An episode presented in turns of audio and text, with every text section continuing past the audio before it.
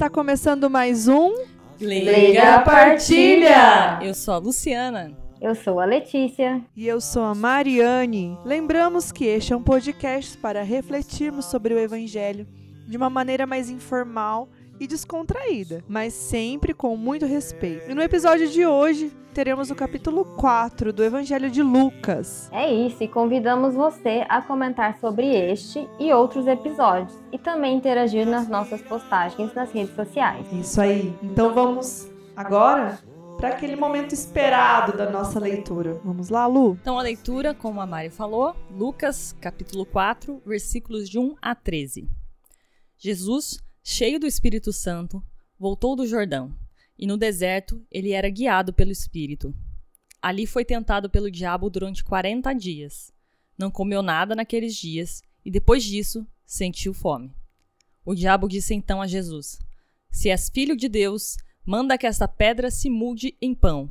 Jesus respondeu: A Escritura diz: Não só de pão vive o homem. O diabo levou Jesus para o alto, mostrou-lhe por um instante todos os reinos do mundo, e lhe disse: Eu te darei todo este poder e toda a sua glória, porque tudo isso foi entregue a mim, e posso dá-lo a quem quiser. Portanto, se te prostrares diante de mim, em adoração, tudo isso será teu. Jesus respondeu: A Escritura diz: Adorarás o Senhor teu Deus, e só a ele servirás.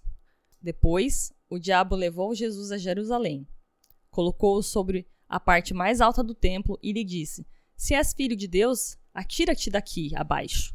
Porque a Escritura diz: Deus ordenará a seus anjos a teu respeito que te guardem com cuidado. E mais ainda, te levarão nas mãos para que não tropeces em alguma pedra.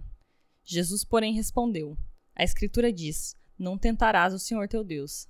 Terminada toda a tentação, o diabo afastou-se de Jesus para retornar no tempo oportuno. Então agora passamos também para aquele momento que nos coloca dentro, né, desse contexto, dessa passagem, que nos coloca mesmo nessa história. E peço então a ajuda da nossa colega Let's. Sim, bom, essa leitura é bastante conhecida, inclusive momento histórico de Jesus, então a minha contextualização vai ser bem um resuminho, Ctrl-C, Ctrl-V, só para relembrar a galera.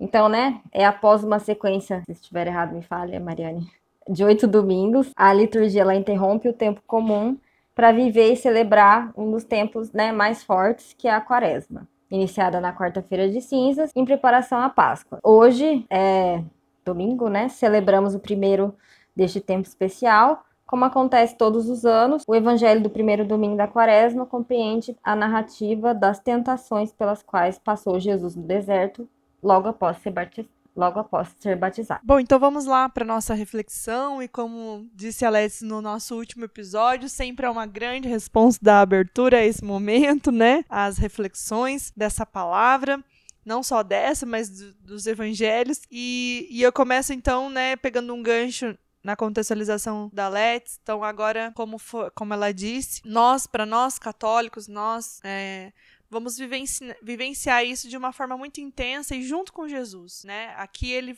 vai falar de uma forma que Jesus passou por 40 dias de tentação, né? E ali ele foi tentado. É, então ele já vai contando de uma forma é, narrativa, né? Tudo que foi esses 40 dias. Mas hoje, nesse dia, né? Na verdade, a partir de quarta-feira de cinzas, nós damos início a esse tempo que nós chamamos de quaresma. E, e é importante a gente lembrar que nós precisamos, então, nos afastar, né? Realmente dizer, para dizer como Jesus disse, né? O que está escrito na, na, na, palavra, o que está na, nas escrituras, né? Que não sejamos tentados pelo inimigo de Deus, que nós possamos refletir né? E também querer nos afastar de todas aquelas é, seduções, né? Que nós vivemos nesse mundo. Porque às vezes a gente é, se deixa seduzir. Às vezes a gente quer a facilidade. Às vezes, às vezes a gente quer o gostoso, o mais fácil, o, o mais atraente, né? O caminho mais curto. E nem sempre tudo isso é o que agrada a Deus, né? Então, é, é muito importante a gente retomar, ah, mas por que todo ano a gente precisa passar por isso? Porque Deus vê né? Não só Deus, mas a igreja que é una com Deus, vê a necessidade a todo momento do homem se parar, pensar, refletir e buscar por essa conversão, né? Que é essa mudança de, de rota. Então, que ao iniciarmos essa quaresma, nós possamos, assim como Jesus disse, né? Ele aqui diz bem no comecinho que ele tinha sentido fome, né? E aí o, o diabo veio para tentar. Se quiseres, transforma essa pedra em pão.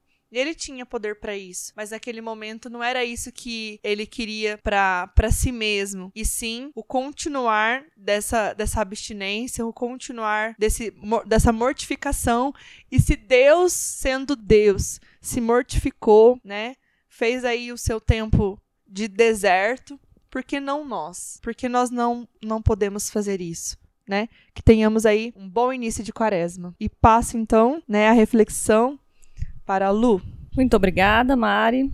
É, lembrando que, né, nosso primeiro episódio, há dois anos atrás, também, né, por conta do, da liturgia da nossa igreja, também foi a leitura das tentações, só que foi um outro evangelho, foi de Mateus. Mateus? Foi de Mateus. E aí eu fui por curiosidade, né, procurar qual era a diferença do como que estava escrito em um e em outro. Na verdade não tem muita diferença, assim, é bem pouquinha mesmo. É, as duas que eu achei mais interessantes foi que na de Mateus troca duas, duas a ordem das tentações, né? A primeira é o pão, mas no Mateus é a, a, tentação de ter tudo, né, de ter todos os reinos é a última, né? E nesse evangelho é a segunda. O que significa, não faço ideia. Talvez foi apenas uma escolha narrativa de de cada um, né?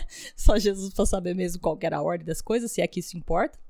E uma segunda que eu achei interessante, daí realmente que, que eu achei uma bem bem marcante, na verdade, dessa alteração é que na do de Mateus acabava dizendo que os anjos serviram Jesus. E nessa acaba bem mais, digamos assim, pesada, entre aspas, dizendo que o diabo saiu, se afastou, mas para retornar no tempo oportuno.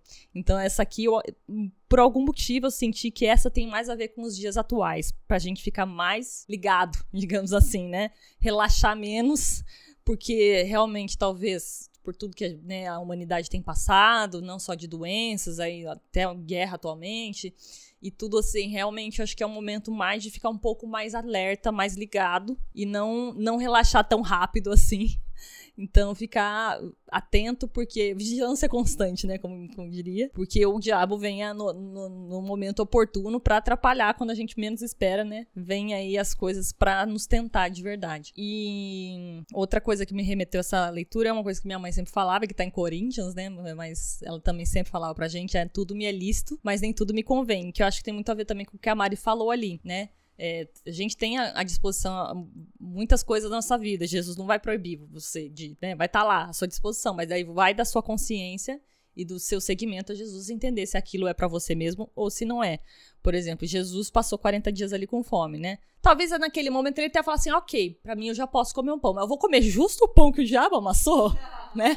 Não vou, né? Vou esperar mais um pouco e depois eu, de repente, vou fazendo uma ceia com os meus amigos e tal, né? Então talvez naquele momento ele até teria se disposto já a comer alguma coisa. Ele falou, não, já terminou meus 40 dias de deserto, agora eu já vou comer. Mas não vou comer justo aquilo ali, é aquilo ali, né? Então quando sempre que vê alguma coisa, você fala na sua cabecinha, mas será que eu devo fazer mesmo? Quando vem aquele, aquele clique, fica ligado que pode ser que que é um sinal que o Espírito Santo tá mandando que aquilo lá talvez não seja para você, né? E é isso. Com isso eu passo a minha palavra para a Let's, que vai continuar com a reflexão dela.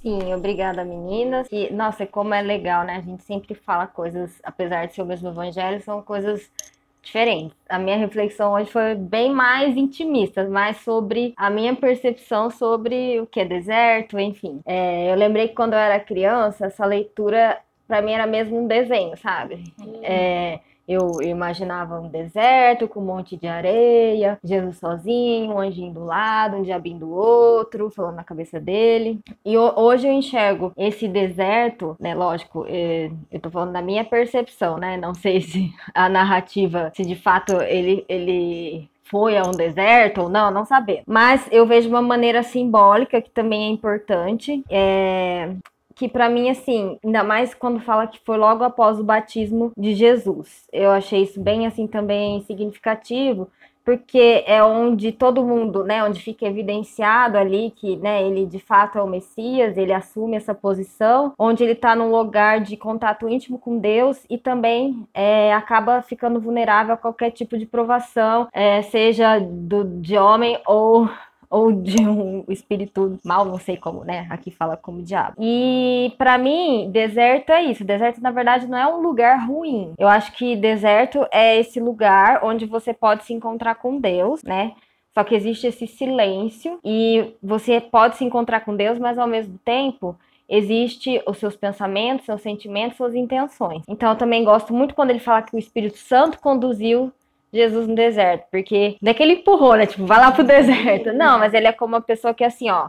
Eu vou te mostrar o caminho, ó. Vamos aqui, vamos assim, aqui tem isso, aqui tem aquilo. Conduzir da melhor maneira, de uma maneira acolhedora. E, e é nesse lugar solitário que a gente se encontra com Deus que a gente precisa pedir pro Espírito Santo guiar a gente. Porque eu penso que nós, como pecadores, né? Nós seres humanos pecadores, por si só, a gente não consegue, quando está nesse deserto, é, pensar só em coisas boas, sentir coisas boas. É, a gente precisa pedir para o Espírito Santo mudar isso dentro da gente.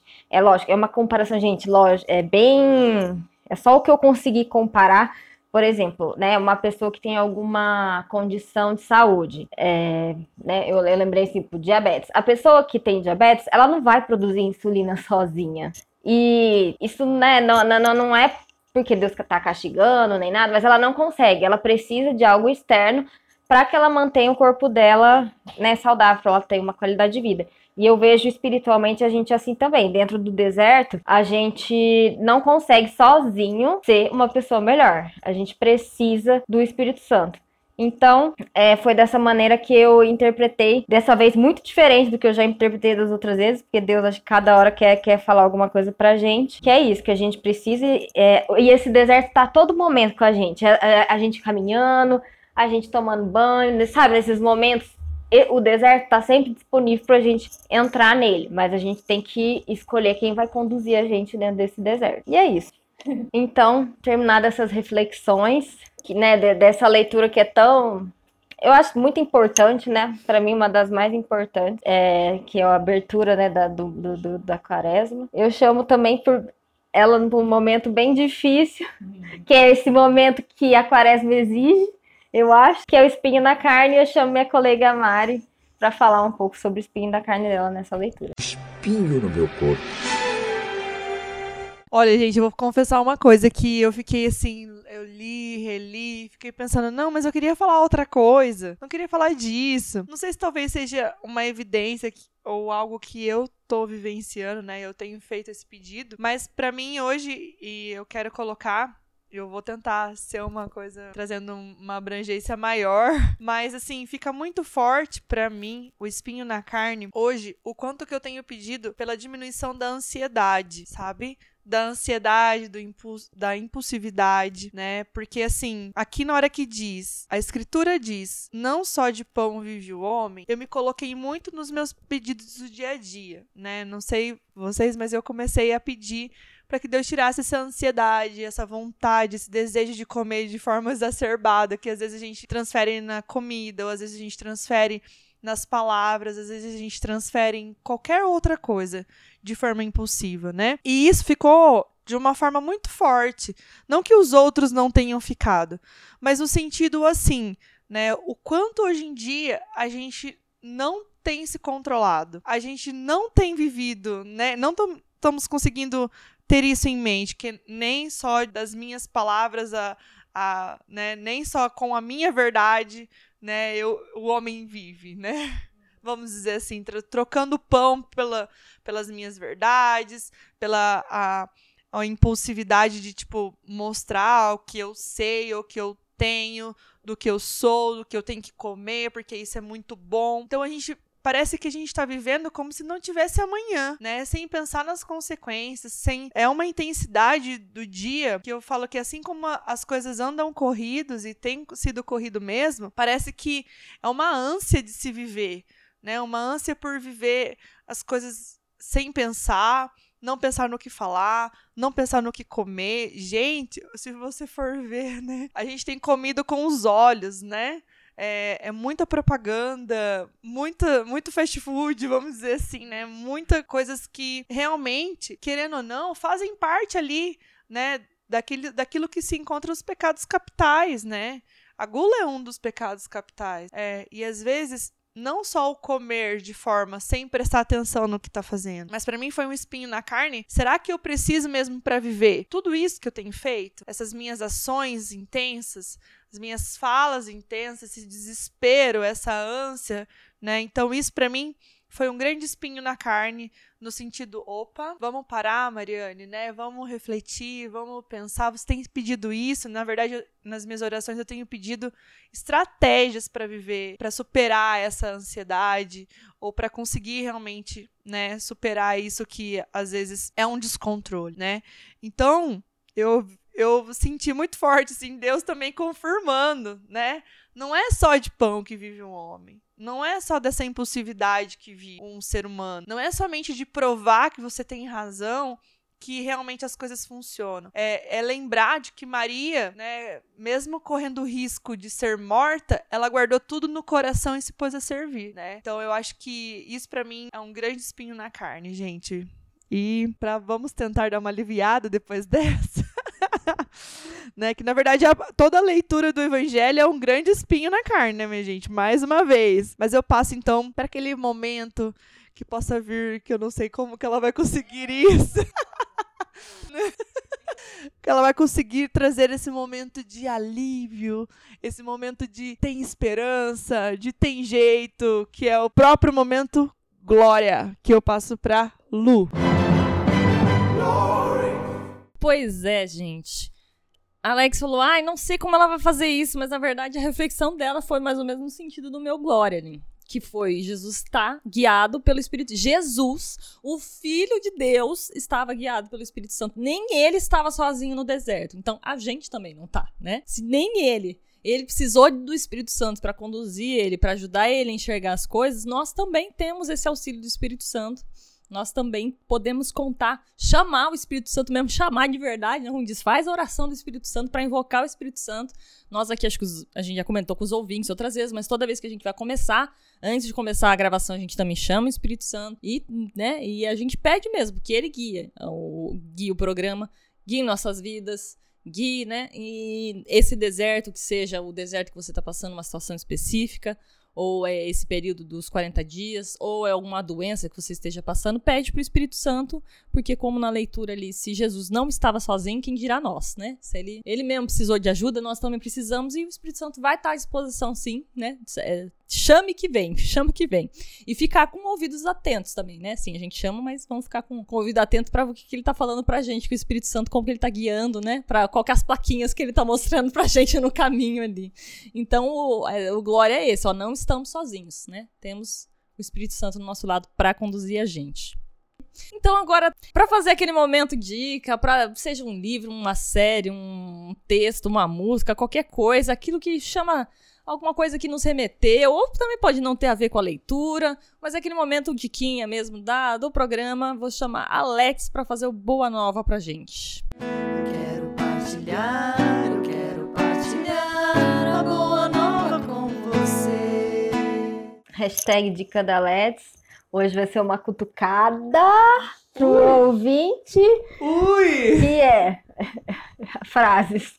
Ó, vou polemizar. Não faça jejum, seja de alimento, palavra ou pensamento, se o objetivo for diferente de renovar e estreitar sua fé e seus laços com Deus. Jejum bom é entre você e Deus e não com os outros. Ninguém tem que ficar sabendo do que você está fazendo. Né? Porque eu vejo muito assim. Eu acho que é engraçado, porque a, no, na outra, acho que foi no primeiro ano, a gente abriu uma caixinha de perguntas o que, que era mais difícil de jejum de, de palavra, né? O jejum, ou o jejum de, de alimento. Mas eu acho que os dois são difíceis no sentido de que o jejum de palavra, ninguém vai perguntar se né, você está fazendo, palavras ou pensamentos. Ninguém vai falar assim, Luciana, você não tá falando mal de fulano? ninguém vai perguntar. Então, você, é mais você consigo mesmo tentando fazer esse controle. Mas o de comida é uma coisa concreta. Você vai na casa de alguém, gente, sei lá, tô chutando, 90% dos brasileiros toma refrigerante, come chocolate, principalmente na Páscoa, come carne, seja branca, vermelha, peixe, enfim. Então, você já sabe que isso, alguém, se você for na casa de alguém, alguém vai falar, nossa, mas você não tá comendo chocolate? Então, só fala assim, ah, hoje não. Você não precisa falar mais nada, sabe? Você não precisa. Porque, pra mim, gente, pessoa que fica falando o que tá fazendo pros outros é biscoiteiro, não é, não é jejuador. não sei se é esse termo. É gente que quer biscoito e quem não sabe o que é biscoiteiro, né? Porque é da, é da geração. Os ouvintes É. da antiga, gente. É que quem quer, né? Tipo, Precisa ficar... de like no ego, assim, precisa. É, quer ficar aqui. Ai, que bonitinho, que gracinha. Olha, não, não vai legal. Olha, ela tá jejuando. Ai, que gracinha. Não. É entre você e Deus, que foi, foi o que a Mari falou de Maria, que guardou tudo no coração. Né? E Ela tem- não ficou falando pra ninguém. Tem até uma leitura, acho que Jesus fala, né? Ah, hipócritas, que o pessoal que fica jejuando, fica fazendo cara de dó, né? Tem alguma leitura, eu não lembro certinho, mas tem alguma coisa assim, ah, que não precisa, que o cristão tem que estar com a cara bonita na hora que tá fazendo jejum. É. Não é pra ficar com cara de dó, com cara de, ai meu Deus, ai, eu vou ficar. Não, disso é, eu não tô fazendo. não sei o quê. É, exatamente. Então é isso, gente. É sobre jejum e é, esse, é isso que eu falei. Puxado, hein, gente? Bora, bora lá. Bom, respira fundo que você vai conseguir, minha gente. Vocês vão conseguir, nós vamos conseguir. Nós vamos fazer um, vivenciar uma quaresma diferenciada aí. Vamos junto. Bom, estamos chegando ao fim de mais um Leiga Partilha. E esperamos que vocês tenham gostado. E caso vocês queiram nos mandar suas críticas, comentários, sugestões, especialmente suas partilhas da palavra, nós temos canais de contato. Quais são eles mesmo, Lu? Então, gente, estamos lá no Facebook, como Leiga Partilha mesmo, digita lá, você nos encontra. Estamos no Instagram, como diz a Alex, arroba Leiga Partilha. É, e vou aproveitando, gente, vocês podem também deixar seus comentários, seja no Instagram, seja no Facebook, vocês podem deixar até no YouTube, né? Tanto gostaria de lembrar que tivemos comentário lá da Regina, deixou um comentário pra gente sobre o episódio passado, Show. Lá no YouTube. Não é à toa pra que chama Leiga Partilha, porque tem que partilhar, galera. Então, muito obrigada pela partilha. Também sempre, né, a nossa mãe, a mãe da Mari sempre também deixa um comentáriozinho lá no, no Facebook, geralmente, né? Ajuda a gente a compartilhar o episódio. Então, aproveito o momento para agradecer quem, quem ajuda a compartilhar o episódio. E também quem partilha sua, né, seu, seu entendimento, o que, que entendeu da palavra. É muito legal. A gente sempre gosta muito de receber.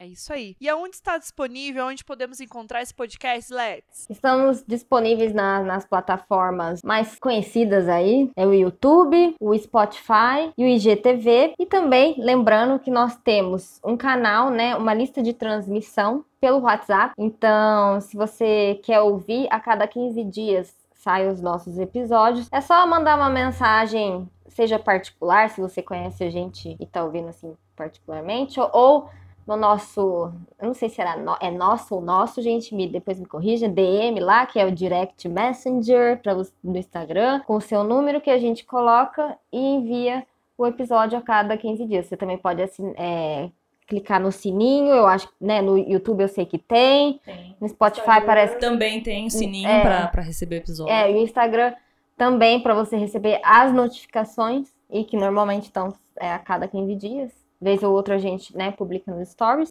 E é isso. Então contamos com, com a participação de você. É isso aí, gente. Então, vamos firmes aí, começando mais uma quaresma. E fiquem junto conosco nos nossos episódios. E aí, episódio 50. É, 50, gente, eu nem acredito. Não parece que a gente falou tanto assim. Verdade. Isso é porque não estamos contando uns. A gente teve uns spin-offs aí, né? É. Então, no, no todo, já até passou de 50, mas nos episódios, episódios mesmo, estamos chegando nos 50. Show de bola. Então, vamos lá? Para nos despedir. Em 3, 2, 1. Tchau! Tchau.